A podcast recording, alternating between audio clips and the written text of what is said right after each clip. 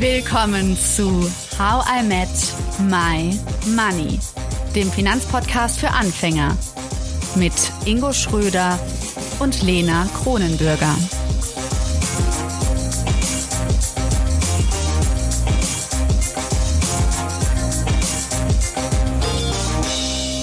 Hallo Ingo. Hallo Lena. Heute beginnt ganz offiziell unsere neue Themenreihe. Willst du verraten nochmal, was es ist? Äh, Kapitalismuskritik. ja, und ich muss sagen, ich war noch nie, oder ich stand noch nie, besser gesagt, vor so einem großen Berg wie vor diesem Thema. Ich finde das Wahnsinn irgendwie, was es irgendwie an Tiefe hat, an Komplexität, ähm, auch an Vielseitigkeit. Wir haben ja schon einige Reihen hinter uns, auch Themen, mit denen ich mich noch nie befasst hatte vorher. Ne? Ganz zu Anfang natürlich ETFs und Aktien und all diese Sachen. Und trotzdem merke ich jetzt schon, das wird eine heftige Reihe. Ein paar Gedanken für euch alle, worum es in dieser Reihe gehen wird. Und natürlich, dass es in Stein gemeißelt ist, denn natürlich kommen von euch noch Themenideen rein und die ExpertInnen, die wir sprechen werden, die haben wahrscheinlich auch noch ganz gute Ideen, und Pfade, die wir dann noch ähm, verfolgen möchten. Aber hier mal so fünf Grundgedanken. Die erste, wir wollen natürlich erstmal erfahren, was ist überhaupt Kapitalismus? Also was steckt hinter der Art, wie wir unsere Wirtschaft betreiben? Zweitens, welche Effekte hat der Kapitalismus auf die Wirtschaft, aber auch auf Sozialsysteme? Drittens, inwiefern trägt der Kapitalismus dazu bei, dass wir Probleme haben? Ja, also da kann man natürlich schnell an den Klimawandel denken, an Umweltzerstörung, aber auch die Kluft zwischen Arm und Reich kommt mir da sofort in den Sinn. Eine vierte Frage, die wir uns näher angucken wollen, ist, welche alternativen Systeme gibt es und könnten wir vielleicht herausfinden, wo und wie Menschen auf der Welt tatsächlich ohne den Kapitalismus leben? Ja, vielleicht finden wir da ein paar gute Geldgeschichten, Ingo. Schauen wir mal. Und die letzte Frage, mit der wir uns in dieser Reihe beschäftigen möchten, ist natürlich, was können wir konkret tun, um Probleme, die es vielleicht im Kapitalismus aus ganz bestimmten Gründen gibt, wie können wir diese Probleme lösen und vielleicht auch gerechter miteinander leben?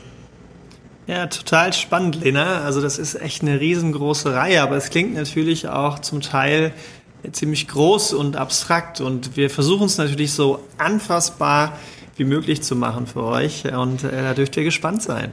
Ja, uns hat auch ein Hörer bei Instagram geschrieben. das fand ich sehr witzig. Der meinte schon, oh cool, neues Thema. Ähm, aber, Zitat, ich bin schon gespannt, was mit euren Hörerzahlen passiert bei der Serie.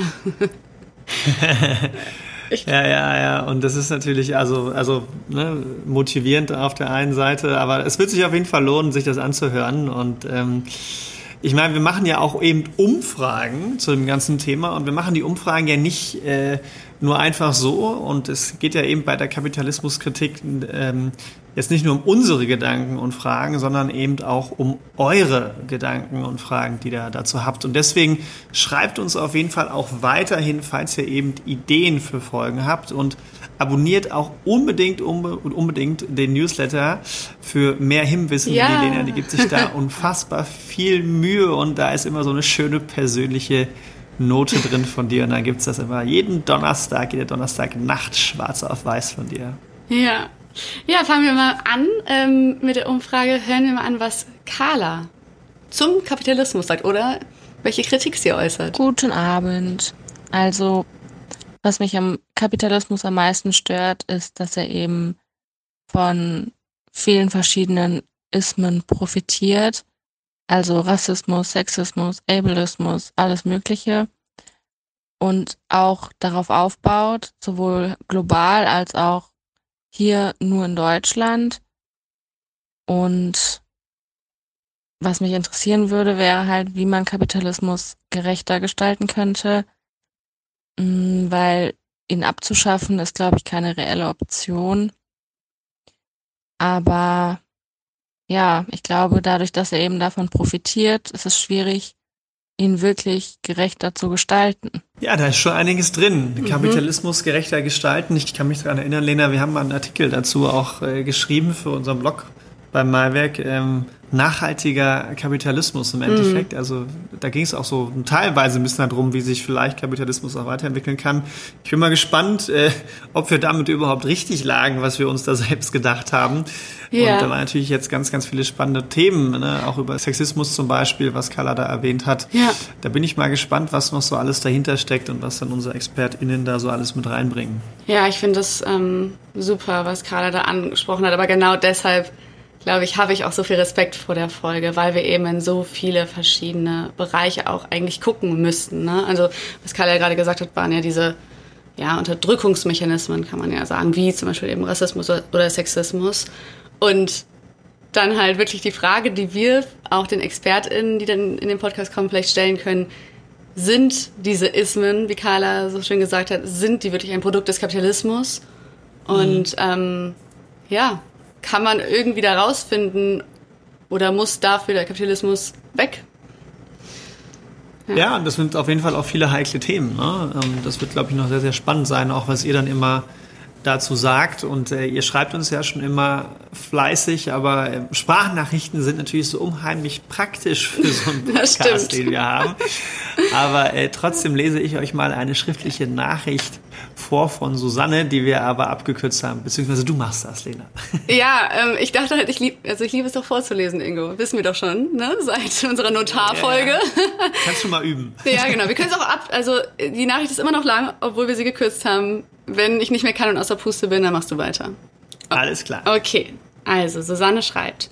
Früher, in Klammern, als ich noch nichts von Geld, Börse etc. verstanden habe, war ich sehr links eingestellt und wollte, dass möglichst alle dasselbe haben bzw. bekommen.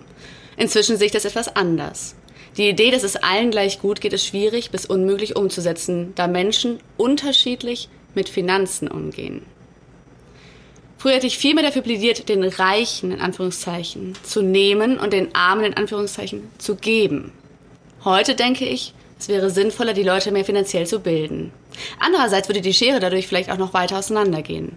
Nehmen wir zum Beispiel das Kindergeld. Es gibt einige Familien, die darauf angewiesen sind und zumindest einen Großteil davon ausgeben müssen. Wer es sich hingegen leisten kann, es unangetastet zu lassen und in ETFs zu investieren, hätte statistisch nach den 25 Jahren bei 7% Rendite pro Jahr eine Endsumme von rund 170.000 Euro. Das musst du jetzt schnell nachrechnen, Ingo, ob das stimmt. ich habe es nicht nachgerechnet. Naja, jetzt kann man denken, ach wie toll. Aber, schreibt Susanne, ich fürchte, wenn sich das so durchziehen würde, gäbe es auf Dauer noch mehr Spaltung in der Gesellschaft. Und dann schreibt sie am Ende noch, so negativ manches auch klingen mag. Im Endeffekt wüsste ich auch keine bessere Lösung als den Kapitalismus. Früher war ich idealistischer und wollte möglichst das System revolutionieren. Früher klingt immer so lange her, ich bin jetzt 32, schreibt sie. Heute denke ich mehr Play the Game und versuche innerhalb des Spiels das Beste für mich oder eventuelle Nachfahren rauszuholen.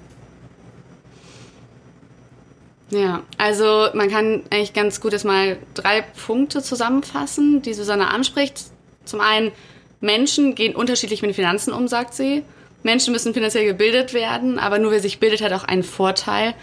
Und drittens, die Frage, ähm, die sie im Grunde stellt und der wir auf jeden Fall auch in der nächsten Folge und in den nächsten Folgen nachgehen werden, bedeutet im Kapitalismus zu leben, das Spiel zu spielen und das Beste für sich rauszuholen. Ja, da kommt dieses Egoistische raus.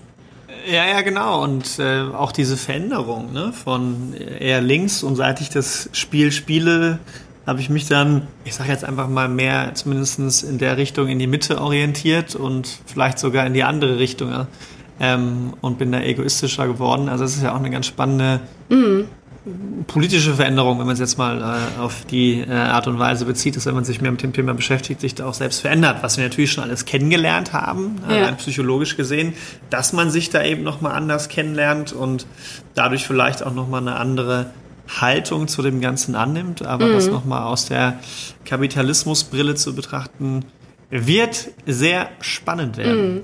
Wie findest du denn Susannes Argument ähm, oder diese ja, sie fragt sich das ja selber so ein bisschen. Macht es irgendwie Sinn, wenn alle dasselbe haben, weil manche halt gut mit Geld umgehen können, manche schlecht? Ja, wenn alle gleich, also ich finde, sie sagt schon richtig, wenn alle auch die gleiche finanzielle Bildung hätten, aber das ist ja auch in anderen Bereichen so. Also theoretisch sollte ja Bildung, zumindest so Grundschulbildung, allen gleich zur Verfügung stehen. Nicht, nichtsdestotrotz wissen wir ja auch, dass es eben nicht allen Schichten zugänglich ist, zumindest in Deutschland. Ähm, oder auch nicht so gut, oder wenn man dann halt eben so Privatschulen hat. Ähm, deswegen finde ich das jetzt auch schon, also da fängt schon an, ne? Ähm, man sieht auf jeden Fall, dass der, also darüber werden wir auch noch reden, ähm, aber so inwiefern da natürlich auch der Staat dann eingreift, oder? Und sagt irgendwie, wem steht vielleicht was zu. Also gerade jetzt so bei Kindergeld und so finde ich total die spannenden Fragen. Ja, total. Und äh, ich meine, sie hat vollkommen recht aus meiner Sicht. Ne? Wer eben die Möglichkeit hat zu sagen, ich verdiene genug, ich muss das Kindergeld nicht antasten, versus ähm, mal so salopp gesagt, ähm, manche äh, haben vielleicht auch Kinder, damit sie eben das Kindergeld bekommen und sie äh, später auch noch für sie sorgen. Ja, und deswegen gibt es ein paar mehr Kinder. Ähm, Daran denke ich nie, Ingo. Das ist so interessant, weil ich immer denke, so das Kindergeld reicht doch eh nicht für so viele Familien. Ja, das stimmt. Ja, ich, ich glaube, es ist immer die Frage, von welchem Stand man kommt. Ne? Wenn man, äh, also klar, aber wenn man, wenn man eben das Kindergeld plus äh, leider Kinder schon früher zum Arbeiten schickt oder die dann vieles machen, was man sonst vielleicht eher Erwachsenen zumutet, ähm, dann addiert sich das natürlich schon auf. Aber gut, da sind wir beim anderen Thema. Ich finde aber äh, zusammengefasst, sie hatte eigentlich auf jeden Fall recht. Hören wir uns mal die nächste Sprachnachricht an von Paula und da geht es eben natürlich auch um das Thema Kapitalismus und unter anderem unser Gesundheitssystem.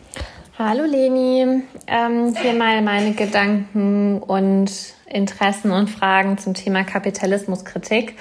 Ähm, ein großer Bereich, der mich dahingehend immer wieder beschäftigt, ist alles, was mit dem Sozialstaat zu tun hat und Kapitalismuskritik ähm, eigentlich mit der Grundfrage, darf oder sollte der Markt überhaupt Gesundheit regeln ähm, und schadet nicht die Marktlogik immer der Gesundheit der Gesellschaft?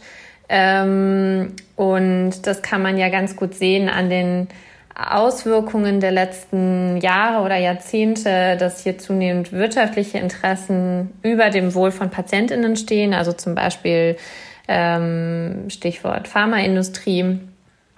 Ähm, und ich finde auch sehr bildhaft zeigt sich das an den Entwicklungen der Krankenhäuser, die ja zunehmend privatisiert wurden und ähm, genau sich ja eigentlich hauptsächlich über Operationen oder Privatpatientinnen finanzieren.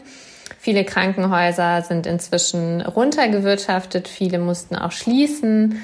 Ähm, und das führt dazu, dass bestimmte Gebiete einfach auch keinen guten Zugang haben äh, zu Krankenhäusern. Ähm, es führt dazu, dass teilweise Operationen durchgeführt werden, die vielleicht gar nicht notwendig sind ähm, aber letztlich eben das Krankenhaus finanzieren. Äh, das führt dazu, dass Privatpatientinnen oftmals eine bessere Versorgung erhalten als Kassenpatientinnen oder eine wesentlich umfangreichere Versorgung. Ähm, und das letztlich führt dann ja auch zu einer Art Zwei-Klassensystem. Ähm, es führt weiterhin dazu, dass Personalnotstand ist, einfach weil es finanziell nicht möglich ist ähm, hier mehr aufzustocken. Es führt auch zu schlechter Bezahlung von Pflegepersonal und so weiter. Ja, Lena, was, was sagst du dazu? Ja, erstmal hast du gehört, sie hat mich Leni genannt. ich kenne also Pauli, wie ich sie auch nennen kann. Wir haben zusammen in Paris in der WG gewohnt. Da warst du doch damals zu Besuch, oder? In Paris. Ja. Vielleicht hast du sie sogar kennengelernt. Grüße. ja, ich finde es total spannend, was sie da berichtet. Also Paula hat auch noch viel mehr gesagt. Wir haben sie ein bisschen unterbrochen. Ähm, aber ich fand das Gesundheitsthema einfach total wichtig, dass sie da anspricht. Also sie erzählt auch viel aus äh, eigener familiärer Erfahrung, da ihre Mutter im Gesundheitssystem arbeitet. Auch wieder so für uns ja eine ganze Welt, die sich eröffnet, weißt du? Also ich denke immer, ich stelle mir das jetzt so vor, wir schauen uns Kapitalismus an und Kapitalismuskritik und es ist so ein langer Flur und es gibt tausend Türen und wenn man in die eine Tür geht, dann beschäftigt man sich mit Rassismus, mit der anderen mit Gesundheit. Mit, ne? Also es gibt so verschiedenste ja. ähm, Abzweigungen und das wird so die Krux auch für uns beide, glaube ich, da zu sagen, wir gehen ja, in die Tiefe, aber wir schaffen es natürlich noch, dass wir alle Lust haben, weiterzuhören und dass wir eher anregen, so, wenn jemand bei dem Thema länger bleiben möchte, dann, dass wir da irgendwie was in die Show Notes stellen, dass man sich da weiter bilden kann. Aber das wird auf jeden Fall so die Herausforderung in dieser Serie.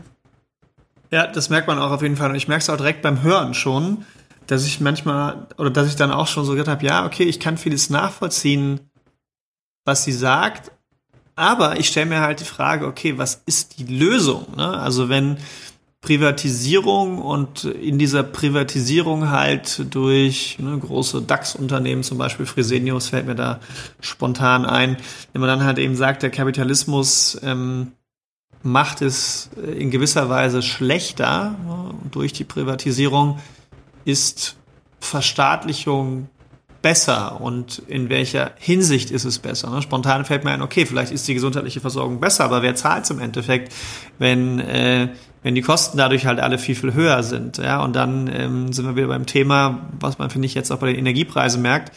Ähm, oder was ich zum Beispiel auch ganz spannend fand, ich habe die Tage, ich weiß gar nicht, ob ich das beim letzten Mal schon erwähnt hatte, ähm, gelesen, dass Bio-Supermärkte ähm, 16,2 Prozent weniger Absatz im ersten Halbjahr gemacht haben.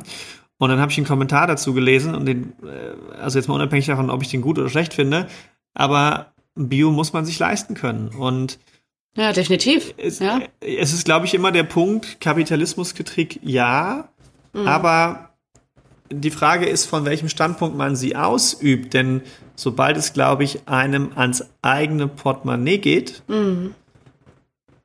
ist die Frage, wünscht man sich da nicht doch wieder ein, ein, ein, ein besser wirtschaftendes System. Und dann sind wir wieder irgendwo beim Kapitalismus, denn äh, wie in manchen anderen Dingen merkt man, glaube ich, auch, aber das ist ja auch sehr subjektiv und auch nicht unterstützt durch irgendwelche Fakten, merkt man ja aber manchmal schon, dass doch der Staat oder staatliche Organe eben, weil sie vielleicht auch nicht so sehr auf das Geld achten müssen, also quasi an der Quelle sitzen, es zu verteilen, dann doch manchmal auch verschwenderisch damit umgehen. Und mhm. Ähm, das ist dann, glaube ich, auch sehr spannend, ne? wo es da. Ja, total. Ich finde super schlau, Weg. was du gerade gesagt hast. Du aus, von welchem Standpunkt guckt man sich das aus an? Ich habe ja, seit wir wissen, dass wir Kapitalismuskritik jetzt im Podcast machen, rede ich quasi mit jedem und jeder darüber, weil ich einfach wissen will, was sind so die Meinungen, was kommt Leuten in den Kopf. Und ähm, eigentlich finde ich noch ganz passend zu dem, was du gerade gesagt hast. Ich lasse es einfach mal so stehen. Zitat: Kapitalismus ist so cool, wenn man reich ist. Es war ein Scherz, aber ähm, ich finde es schon ganz spannend, nochmal, ne, apropos Standpunkt, darauf zu gucken, für wen Kapitalismus wirklich cool ist. Und dann, und dann könnte man ganz ketzerisch, also jetzt wirklich für gar keinen angreifen, dann könnte man ja ganz ketzerisch einfach mal sagen, das fände ich mal ganz spannend. Und Kapitalismuskritik ist cool, wenn man arm ist. das ist eine harte These, ne? Aber äh, also ich, das kann man einfach nur als Gedanke. Ich nicht, ja. dass ich denke, dass nur arme Kapitalismuskritik äußern. Ähm, aber das, ich finde es zumindest. Äh, haben wir jetzt bewiesen, glaube ich, mit der letzten Folge, dass das nicht so ist. ja, ja, genau, definitiv. Ähm, ja. Aber, äh, ja, aber mein, auch da sind es, glaube ich, je nach Richtung und Strömung halt eben dann doch schon wieder auch gesellschaftliche, so, so, so denke ich zumindest. Das würde mich auch mal interessieren, ob das dann, ähm, also wie viel von den reicheren Leuten ähm, dann tatsächlich Kapitalismus Kritiker sind und wie viel von den hm. Ärmeren. Und ob auch nicht da vielleicht irgendwo auch die Lösung versteckt ist. Also wir können sie jetzt nicht ärmer machen, die Reichen, und die Ärmen äh, reicher. Aber äh, da auch wieder einen gemeinsamen Konsens zu finden und zu schauen, naja, was steckt denn eigentlich wirklich dahinter? Ne? Sprechen wir doch jetzt mal über die Kluft, die berühmte Kluft zwischen Arm und Reich, die auch unseren Hörer Oscar beschäftigt. Den kennen wir ja schon. lieber Ingo, liebe Lena, mir würde interessieren, ob ein kapitalistisches System ohne Armut funktionieren kann oder ob das notwendig ist. Weil wenn man Armut und Reichtum so definiert, dass man vergleicht, wie viel Geld oder wie viel Wert für Besitz jedes Individuum auf unserer Welt hat, dann gibt es 50 Prozent, die haben weniger als der Durchschnitt und 50 Prozent, die haben mehr als der Durchschnitt. Also die Hälfte ist arm und die Hälfte ist reich. Und wenn man davon ausgeht, dass die, das Reichtum oder reicher werden eine Motivation für die Individuen ist, um am marktwirtschaftlichen System teilzuhaben, um arbeiten zu gehen, um Geld zu verdienen, um zu investieren, um zu sparen, ähm, wird das System kollabieren, wenn einfach niemand mehr arm und niemand mehr reich wäre, weil alle gleich viel haben. Ähm, wird das dann überhaupt funktionieren? Ähm, oder ist man angewiesen auf einen gewissen Grad, der, also auf eine gewisse Schere, auf einen gewissen Gradienten zwischen den Menschen, zwischen den Regionen, zwischen den Ländern? Ähm, oder wird es sonst auch funktionieren? Und wenn es nicht funktionieren wird, wie groß muss der Gradient sein? Also kann der im Moment kleiner werden oder ist, sagen wir jetzt schon beim Minimum, also dass auf gewissen Teilen der Welt ähm, Menschen weniger haben wie in anderen Teilen auf der Welt? Kann das nur weniger werden oder, oder nicht? Danke. Hm. Also quasi eine Art der, der, der Umverteilung fällt mir da auch direkt ein. Mhm. So, zu dem hat man ja auch schon, aber ansonsten mega spannende Frage. Ich saß hier gerade vor dem Mikro und dachte so, hm, wäre ich nicht drauf gekommen. Ich, ich bin mal gespannt, äh, ob annähernd das überhaupt jemand beantworten kann. Mhm. Ob wir jemanden finden. Was auch noch super wichtig an Oskars Nachricht ist, ist, dass er ja eine der größten Vorwürfe aufgreift, die dem Kapitalismus gemacht werden, oder? Also, dass wer schon viel besitzt, bekommt auch mehr Gewinn, wird dadurch noch reicher und dadurch werden eben die Möglichkeiten, je nachdem, was man hat, immer ungleicher. Ja, ja, ja, das, boah, ja, so je, je, je mehr Sprachnachrichten man hört, Lena, desto, wie du schon sagst, äh, desto facettenreicher wird das Ganze. Aber dem noch nicht genug. Ähm, noch lange nicht. Wir, nun hören wir mal Leo, die kennt ihr vielleicht schon von einem Insta Live, das du ja mal, das du ja mal mit ihr mal gemacht hast, Lena. Ja. Ihr findet Leo dann äh, zum Beispiel auch bei Instagram äh, unter dem Namen family.finanzen und schauen wir doch mal, was Leo so zu sagen hat. Hallo liebe Lena, ja, ich antworte dir jetzt erst, weil ich am Wochenende unterwegs war und mir das dann auch gerade erst noch eingefallen ist, dass du da noch nachgefragt hast. Ich weiß jetzt gar nicht, für welchen Zweck du ähm, da, mich das gefragt hast, weil du kannst ja eine, eine Sprachnachricht gar nicht dann teilen oder so, ne? Naja, aber ich, egal.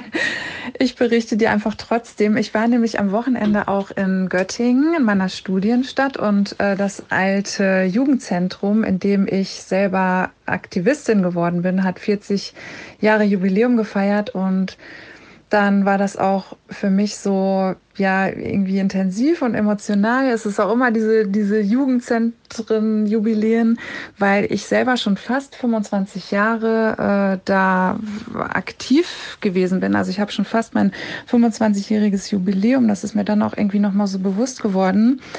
Und ähm, das erzähle ich deswegen, weil ich früher, als ich angefangen habe, ähm, quasi antikapitalistisch aktiv zu sein, da war ich so ganz, äh, also relativ stumpf, immer auf Demos unterwegs und schwarzer Block und alles sehr martialisch und ja, wie man das halt so kennt, ein paar, ja, so ein paar illegale Sachen hier und da.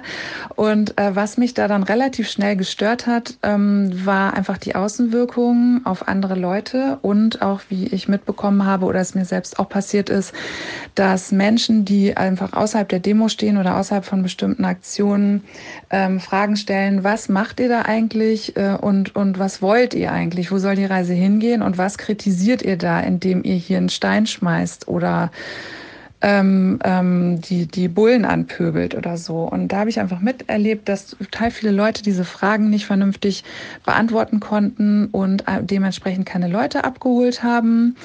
Und äh, mir ging es dann eben auch so. Und deswegen bin ich in meiner Studienzeit ähm, schnell ähm, zu einer marxistischen Lesegruppe gekommen und habe da einfach auf alle meine Fragen Antworten gefunden und bin dann so vom Aktivismus zum ja zur Theorie gekommen und habe erstmal jahrelang wirklich nur äh, gebüffelt und gelernt, äh, aber auch mit total viel Spaß und Begeisterung.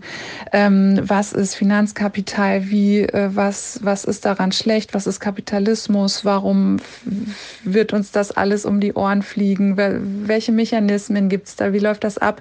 Und wie äh, sorgt der Kapitalismus eben für Ungerechtigkeiten? Dieses Ganze, dass man so das große Ganze versteht, da hat mir Marx dann einfach äh, die richtigen Antworten gegeben. Ich finde, von diesen Politökonomen hat er das einfach am besten auf den Punkt gebracht. Ich ich schaue immer noch, auch jetzt im Rahmen meiner Finanztätigkeit, ähm, ich blätter regelmäßig im Kapital und lese da was nach.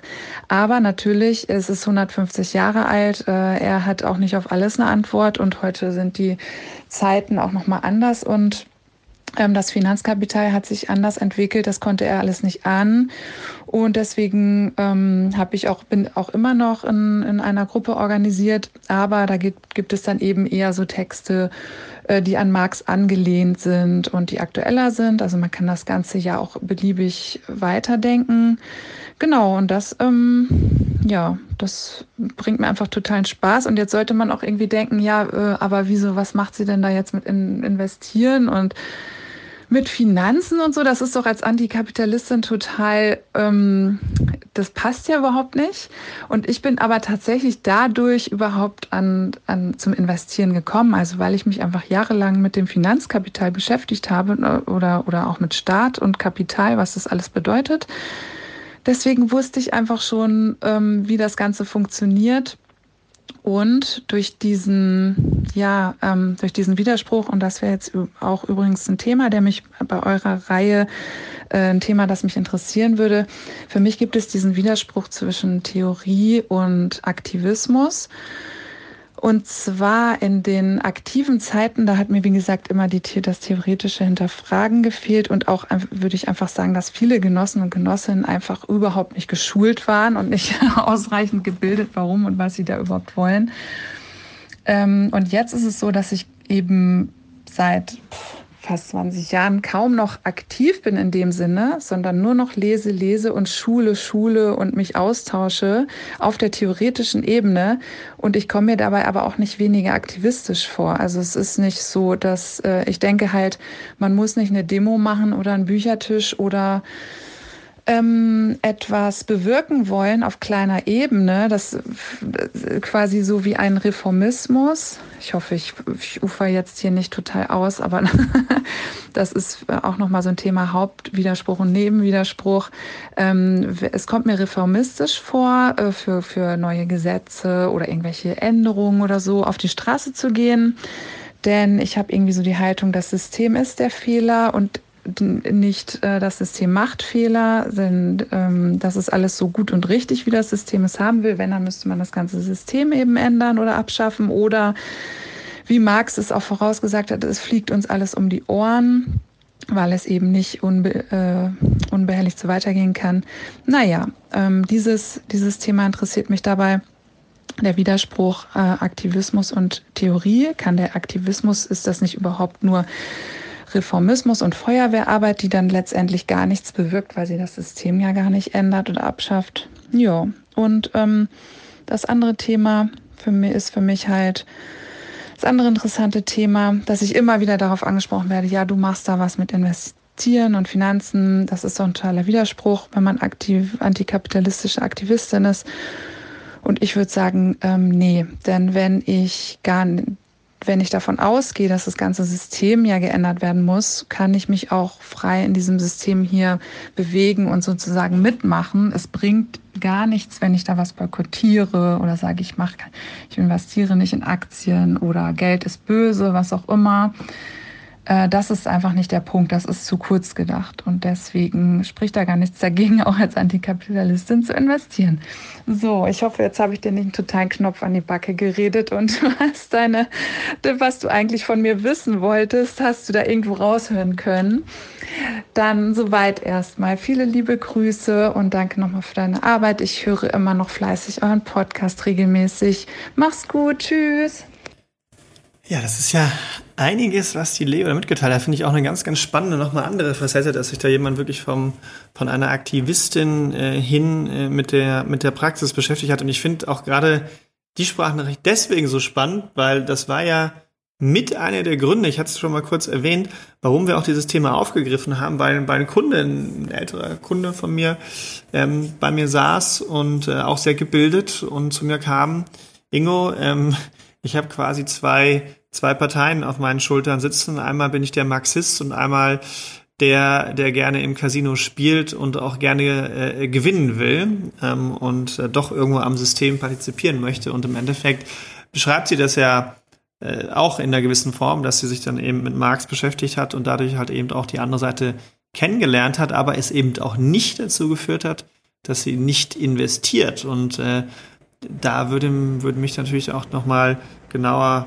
interessieren, was hat Marx eigentlich alles so gesagt? Also Total. ich weiß es nicht. Also ich meine so, viel. vielleicht genau, das habe ich auch gedacht, dass die Leo das auf jeden Fall mal zusammenfassen muss. Wahrscheinlich müssen wir sie noch mal einladen zu uns in den Podcast. Aber ja, also ich meine, das grundsätzliche Ziel des Marxismus ist ja eine so klassenlose Gesellschaft irgendwie zu bilden, zu schaffen und mhm. natürlich gerade aktuell auch noch mal, ähm, ja aktuell nicht, aber wenn man jetzt mal an die Sowjetunion denkt, das war ja die politische Ideologie eben der Sowjetunion und dann auch ja eigentlich des, des gesamten Ostblocks.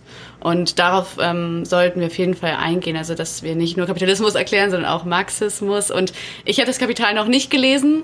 Wird vielleicht mal Zeit. Oder wir laden uns einen Experten ein, der, hm. es, der ja. es, gelesen hat und uns auch dementsprechend einordnen kann. Das finde ich auch ganz spannend. Ja. Vielleicht laden wir uns auch mal mehrere Experten ein und machen ein Streitgespräch im äh, Podcast. Oh, das finde ich auch cool. Oh, das wäre cool. Und wir, und wir lehnen uns zurück und trinken Eistee. und essen Eis. ja, stimmt. Das tun wir. aber hatte, aber hatte Eis drin im Tee. Deswegen. Ein großer Dank geht raus an Carla, Susanne, Paula, Oskar und Leo. Danke für eure Meinungen, Ideen und Gedankenanregungen zu unserer neuen Themenreihe. Und euch da draußen, danke fürs Zuhören. Nächste Woche geht es weiter mit der Umfrage. Wir werden uns mit demokratischer Wirtschaft und dem Klimawandel beschäftigen. Und es werden die ganz großen Fragen gestellt. Allen voran die. Was kann ich mit den Lebensjahren, die ich habe, anstellen, um aktiv zu einem positiven Wandel beizutragen? Hör unbedingt wieder rein. Danke, dass du zugehört hast und toll, dass du ein Teil von How I Met My Money bist. Wir hoffen, dir hat diese Folge gefallen. Um keine Folge zu verpassen, klick einfach direkt auf den Abonnieren-Button auf Spotify, Deezer und Apple Podcasts. Für weitere Tipps und Tricks und Informationen, damit du dein Geld und dich besser kennenlernst, folge uns auf Instagram, Twitter, Facebook und LinkedIn. Dort kannst du uns auch immer schreiben, falls du Fragen, Feedback oder Themenwünsche hast. How I Make My Money wird gesponsert von der Maiwerk Finanzakademie. Spannende Online-Kurse für deine finanzielle Zukunft zu ETFs, Immobilien und Altersvorsorge. Natürlich gibt's für dich Rabatt. Schau dafür einfach in die Show Notes. Außerdem melde dich jetzt für den HIM Midnight Mail Newsletter an. Den schicke ich dir immer donnerstags aus New York, sodass du um Mitternacht oder am Freitagmorgen nicht nur dein Geld, sondern auch dich selbst besser kennenlernst. Bis zum nächsten Money Monday. Wir freuen uns.